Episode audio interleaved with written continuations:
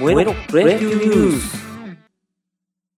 この番組は私トンさんが個人的に気になった野球ニュースをお伝えしていく番組です。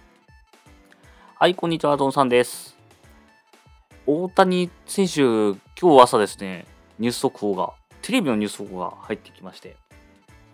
えっ、ー、と32号を打ち、えー、日本人最多となりました。今まで31号でね、松井秀喜選手と並んでトップタイだったんですけれども、えー、ついにぶち抜いてしまいましたね。救援前なのにという、えー、勢いでいきましたね。どこまで伸ばすのか、今トップに何打差だ ?4 本差とかなので、えー、日本人トップの記録を塗り替えたばかりか、え、単独で、本塁打王に向かっているという感じですね。これがどこまで伸びるのか、本当怪我だけが怖いですね。だ今回も昨日ピッチャーをやった中での今日のホームランっていう、昨日もピッチャーやって自分で打点稼いでましたからね。も もはや見慣れてなんともですけど、ちょっとおかしいっすよ。おかしいことやってます。というのがあるんで、本当どこまで行くのかっていうのと、やっぱちょっとタイトル取ってほしいなというのを取れるわけないでしょうってね、どうしても思ってたんですけども、ここまで来るとね、やっぱ取ってほしいなっていう感じがしちゃいますよね。あの、Yahoo のコメントというかアンケートであって、今年、えー、何のタイトルが取れると思いますかっていうのがありまして、まあ、本塁打王とか、えー、首位打者とか、えー、タイトルもしくは取れないみたいな、まあ、これ打撃に限ってですね、っていうのがあって、当初はですね、まあ何も獲得できないっていうのは割と多かったんですけれども、今や本塁打王っていうのは50以上あったりとかして、現実味が見えてきてしまうと、やっぱ狙ってきてほしいなと。で、まあ、これ取れないとね、逆に 取れるはずがないと思ってたものが取れそうになって取れないと悔しくなっちゃうんですけど、なんとか、はい、ちょっと期待しちゃいますね。で、昨日配信できなかったんで、えー、お伝えできなかったのが、松坂ですよ。松坂引退がついに来てしまったなというとこですね。その前に、あの、文春の、週刊文春の記事で、松坂が行方不明っていう、まあ、首脳陣も今どこで何してるか分かってないみたいな記事が出ていたんですけれども、まあ、タイミング的にはね、もしかしたらその記事とかを見て、えー、もはやもうこの状態でそういう記事で扱われるのとかあって、えー、ちょっと耐えられないというか、まあ、それであれば発表しようという形になったのかもしれないんですけれども、このシーズン途中、前半戦というところで、引退発表ということになりました。あこのね、松坂投手、まあ、晩年結構活躍できなくてね、まあ、いろんな批評とか、えー、出たりしてましたけども、やっぱりこの引退ってなった時にいろんな選手がコメントを寄せてるのを見ますと、一般のね、ファンからもだし、えー、野球選手からも愛されていた、目指されていたとかいう選手だったんだなっていうのをすごい感じますね。後輩で言うと、例えば、えー、今、涌井投手、楽天の涌井投手ですね、とかが、まあ、同じ横浜高校から西武に入ってという、えー、流れで入っていた選手だったので、まあ、そこの、えー、コメントをすごい惜しいと、まあ、今でも撤回してほしいと思ってるというようなコメントを出していたりとか、同年代で言うと、えー、藤川球児投手とかね、が、えー、コメント出していたりとか、えー、あとは、まあ、上だと、えー、イチロー選手とかが、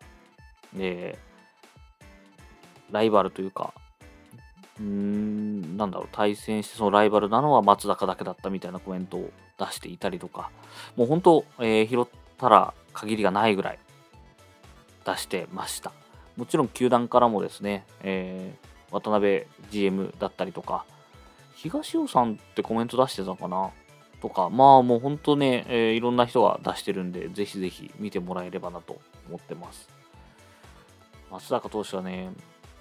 松坂世代っていう言葉を作ってしまっていまだに松坂世代で通じるですよね他にも、まあ、なんとか世代ってあったりとかしますけどもまあその選手がねずっと一級戦戦級で張ってないと浸透しないですしちょっと例に挙げるのは申し訳ないですけれどもえー、斎藤佑樹投手とかね、ハンカチ世代みたいなことを言われてましたけれども、まあ、肝心の斎藤佑樹投手があんまり活躍できてない中で、えー、まあ、田中将大の世代なんですけれども、まあ、田中世代っていうことでもなくて、まあ、いろんな、ね、選手がいるんで、88世代っていう呼ばれ方をしたりとか、まあ、途中ね、こう変わっちゃったりとかするんですけど、まあ、松坂世代が最後まで浸透したという意味ではすごい選手ですね。1980年度の生まれなんですよね。えー、同じ年で言うと、えー、藤川球児投手とか、えー、久保優也投手だったりとか、えーまあ、あと杉内ですよね。とか、えー、あと村田修一選手だったりとか、え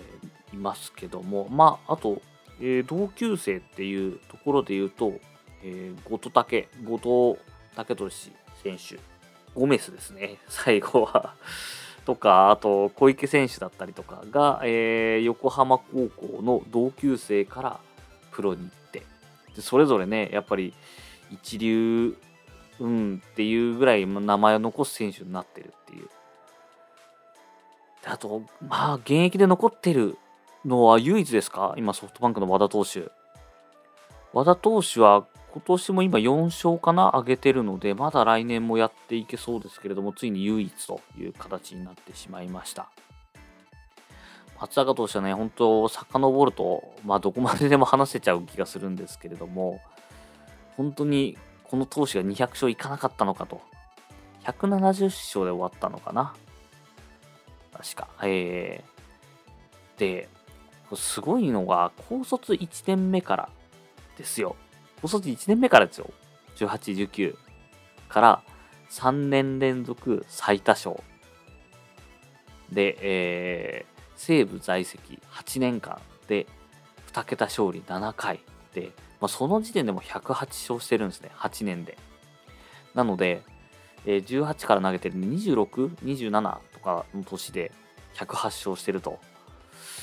まあ、そりゃあ、400勝じゃない、400勝は無理です。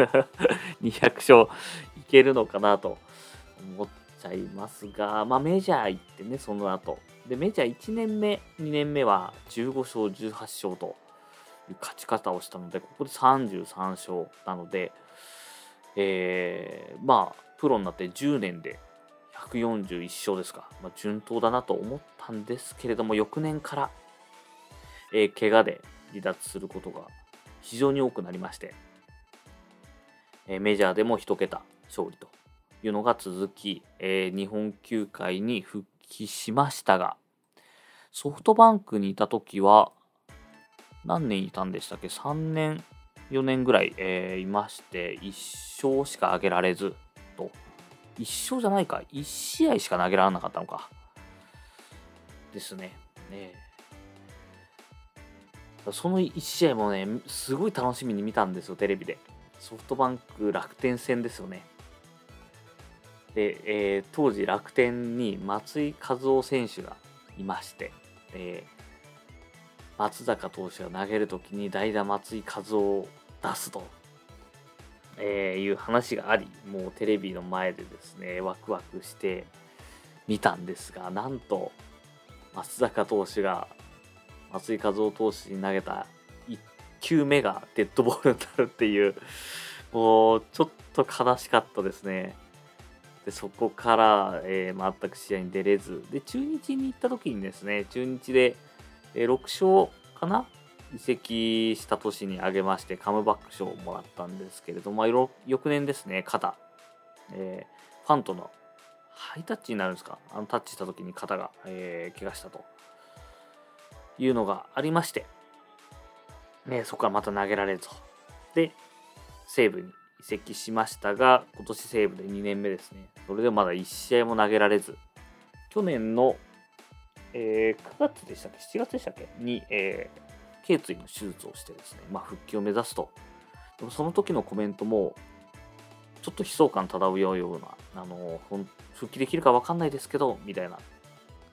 感じだったので、まあ、本人的にはもうやっぱ限界近いなというのが見えていたんでしょう。で、結果ですね、頸椎手術して中指に感覚が戻ってないと。なので、ヘルニアというか神経多分圧迫しちゃって、そっちに反応がないんでしょうね。っていう中でも投げられませんということで引退になりました。まあ、ね、いろいろありましたよ。その中日で怪我した後もゴルフに行ってたりとかして、ちゃんと真面目にやってんのかみたいな話もありましたけど、やっぱり西武で復活して東京見たかったっていうのはあります。が、残念ながらそれは叶わず、えー、引退試合とかも投げられるんですかね。こんだけなってるともしかしたら投げられない。ふわっと1球とか、いうなっちゃうかもしれないですけども、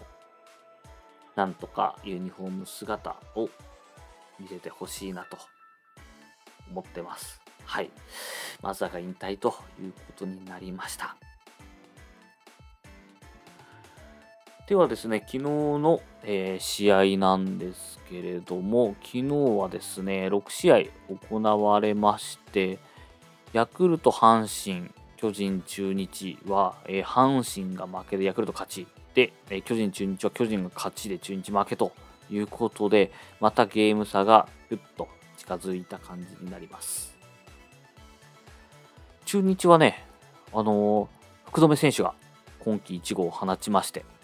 ちょっとね、最近ヒットも全然出てなかったんですけれども、えー、1号を打ちまして、というとこなんですけども、この1点に、えー、止まってしまいましてね、逆に巨人の方は岡本選手が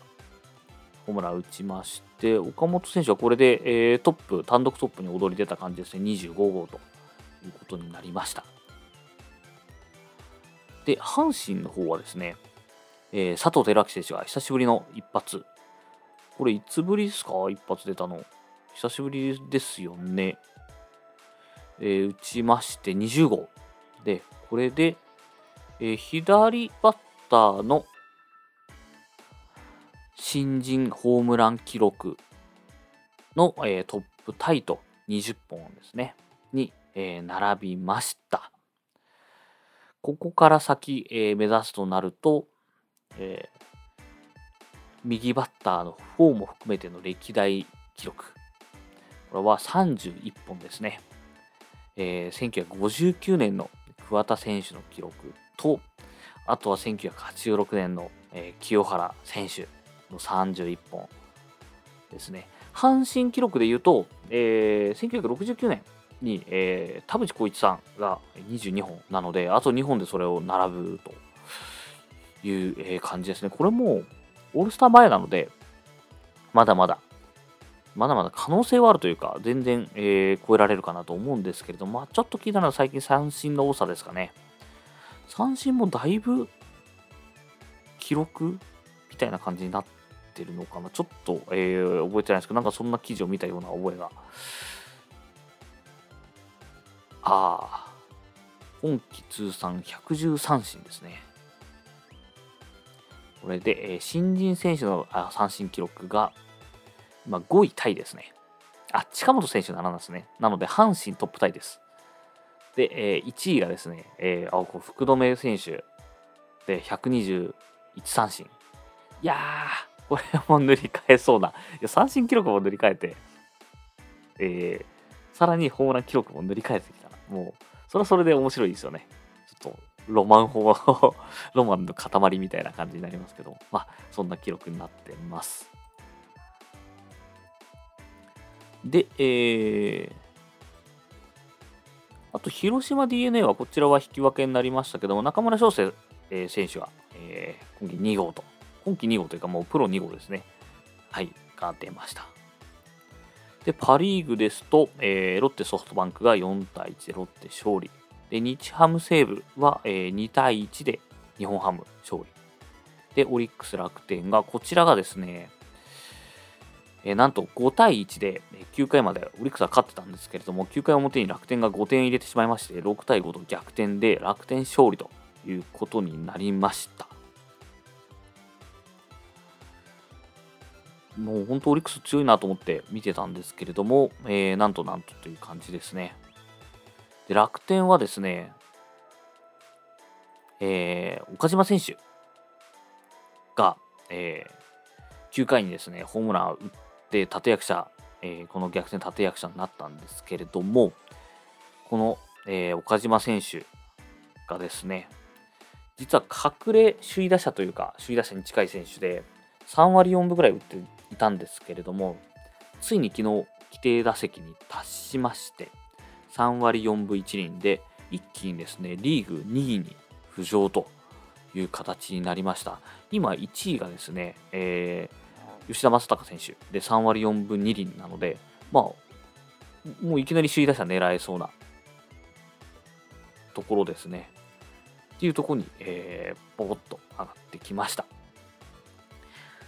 で、西武がちょっと辛いですね。西武、これで何連敗だ？西武5連敗ですね。5連敗で、まあ、ちょっと流れが悪いですね。えー、高橋コーナーで昨日負けましてで、その前はですね、平投手、記録ストップのサヨナラ負けということで、まあ、単純な負けだけではなくて、非常に流れが悪いような嫌な負け方が多いです。まあ、単純にですね、打ててない、いいところで打ててなくて点が取れてないというのがあります。ので、ちょっと今苦しいターンかなと。オールスターでね、ちょっとパッと切り替わって、選手もね、友崎選手とか帰ってきたんで、えー、またリスタートということができればいいんですけれども、なかなかね、山川選手も、えー、調子が上がらず、先発落ちしたりとかしてるので、まあ、単純な打線組み替えだけでは厳しいのかもしれないですね。ちょこちょこ、えー、いじったりしてるんですけれども。もっとセーブには頑張ってもらいたいなと思ってます。はい。えー、それではですね、今日のプロ野球ニュースはここまでにしたいと思います。お相手はトンさんでした。